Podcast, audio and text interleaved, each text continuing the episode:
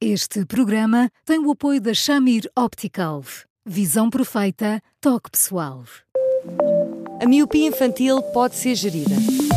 A Shamir lançou as lentes Shamir Optimi, que promovem uma visão completa para deixar as crianças mais felizes.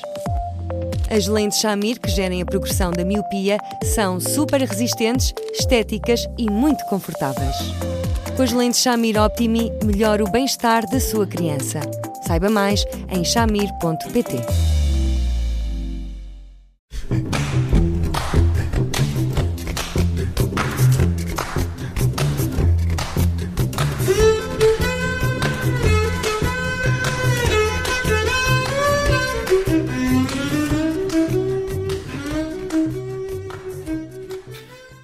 Primeiro episódio do Porque Sim Não é Resposta da semana com o psicólogo Eduardo Sá.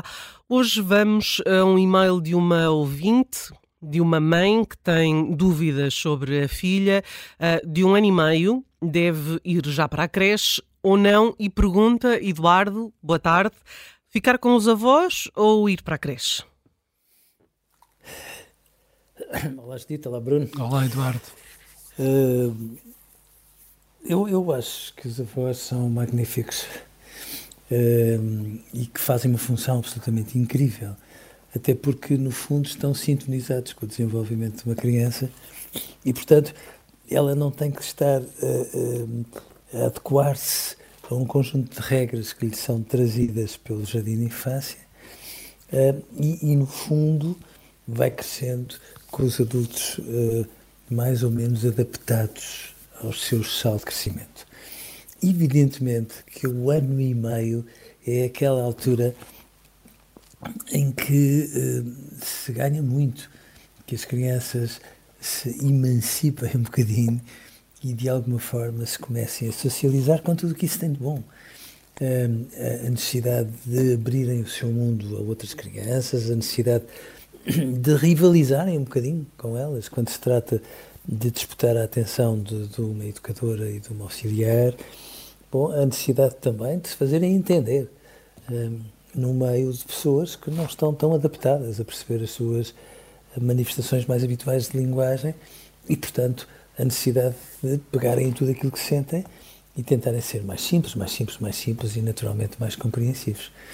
E, portanto, um, ou mais compreensíveis, aliás. E, portanto, numa circunstância como essa, se o ano e meio é aqui uma baliza, e tomando em consideração que eh, vem lá meia dúzia de meses eh, em que do ano e meio se salta para os dois anos, se os dois anos estiverem logo ali, eu acho que se ganha que uma criança se socialize, se misture com as outras crianças, cresça, porque isso traz tantos ganhos com prejuízos muito mais pequeninos do que teria se ela fosse uma criança de meia dúzia de meses só, que nessas circunstâncias talvez seja de facto aconselhável que, que dê um salto até ao jardim de infância, porque não? Hum. Os avós depois ficam para o resto do tempo.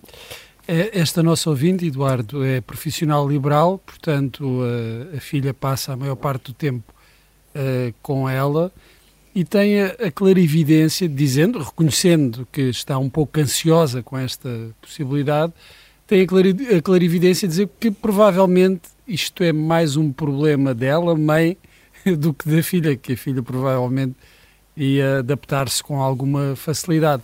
Mas também entra na equação a, a ansiedade da mãe, o lado da mãe, que no fundo é quem vai decidir.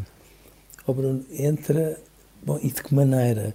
Porque vale para esta nossa ouvinte como para nós todos, a autonomia das crianças tem muito a ver com o modo como os pais a facilitam ou não.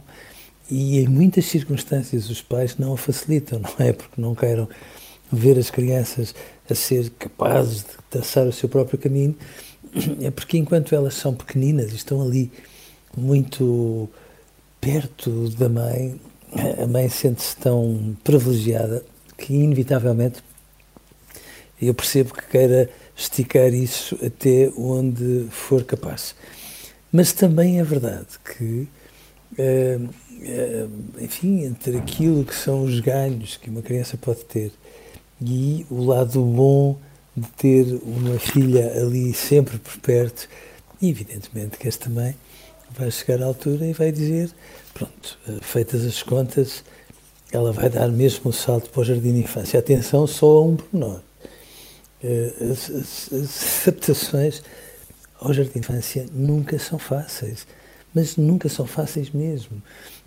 Porque está a ver o que é ter eh, uma mãe, avós, centrados nas particularidades de uma criança e de repente chegar a um sítio onde ela tem que se adaptar aos outros mais do que a tê-los minuciosamente adequados a ela.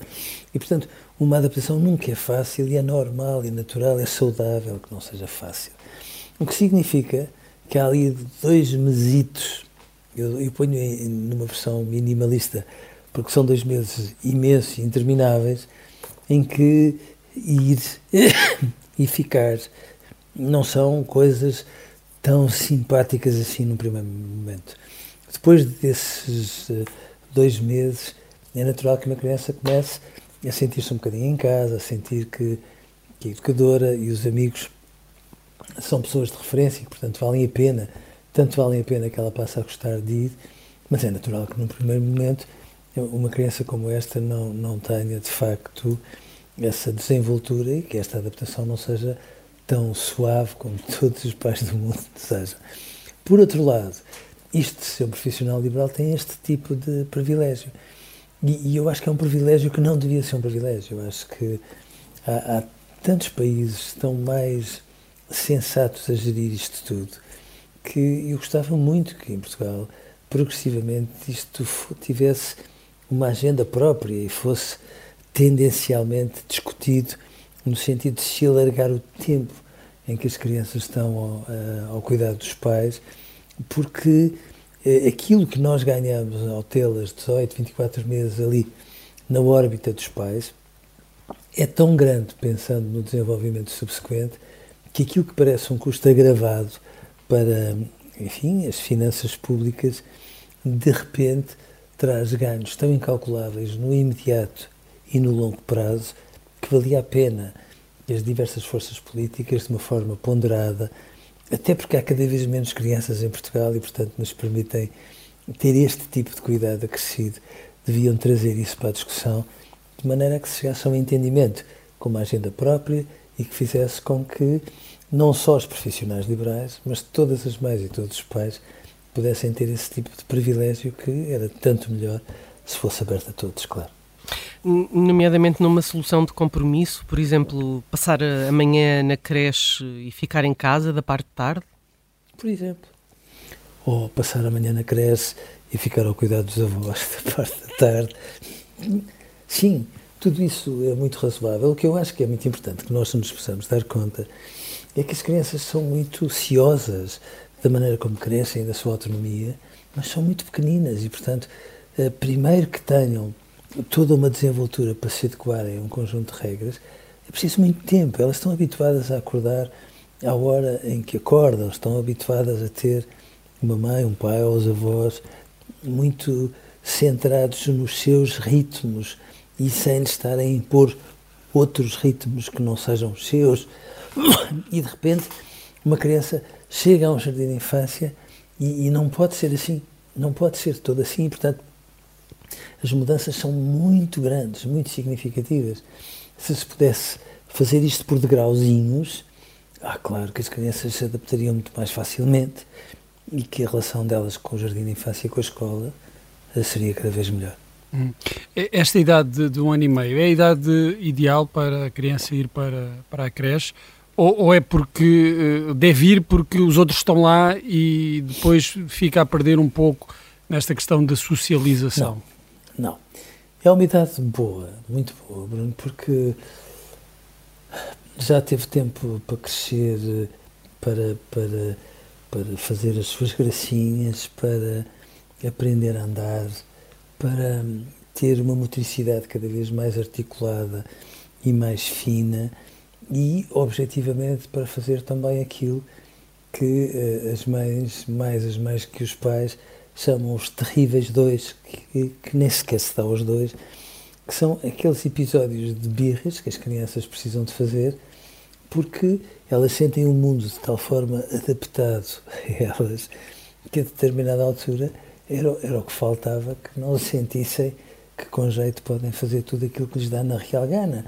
E, portanto, este medir de forças dá-se por essas alturas. Há aqueles episódios que são deliciosos em que uma criança deixa cair um objeto no chão e a mãe ou o pai prontamente uh, lhe o apanham e depois deixa-se cair uma segunda, uma terceira, uma décima vez e os pais percebem a determinada altura que uma criança está a medir forças, está a perceber até que ponto é que os pais estão presentes em relação a todos os seus atos de uma forma sintonizada com o seu desejo, ou pelo contrário, de repente vão ali estabelecendo alguns limites. E, portanto, dos, ali por volta dos 18 é suposto que uma criança já tenha tido ganhos muito significativos, muitas ainda não têm o controle dos esfíncteres adequado, paciência, mas esta transição apanha-as num crescimento muito acelerado, mas também já muito consolidado, e portanto não é uma convenção, é só uma questão de bom senso. Portanto, há que sossegar o coração desta mãe, porque está tudo bem se for para a creche nesta claro, altura. Não se estraga de todos, de interesse, por favor. Uh, ficamos por aqui hoje. Amanhã voltamos com mais um tema. Até lá, ouça-nos em podcast, também no site do Observador e continue a escrever-nos para eduardosá.observador.pt. Eduardo, um grande abraço, obrigada e até amanhã. Até amanhã, Eduardo. Um abraço. Um grande abraço para os dois e até amanhã.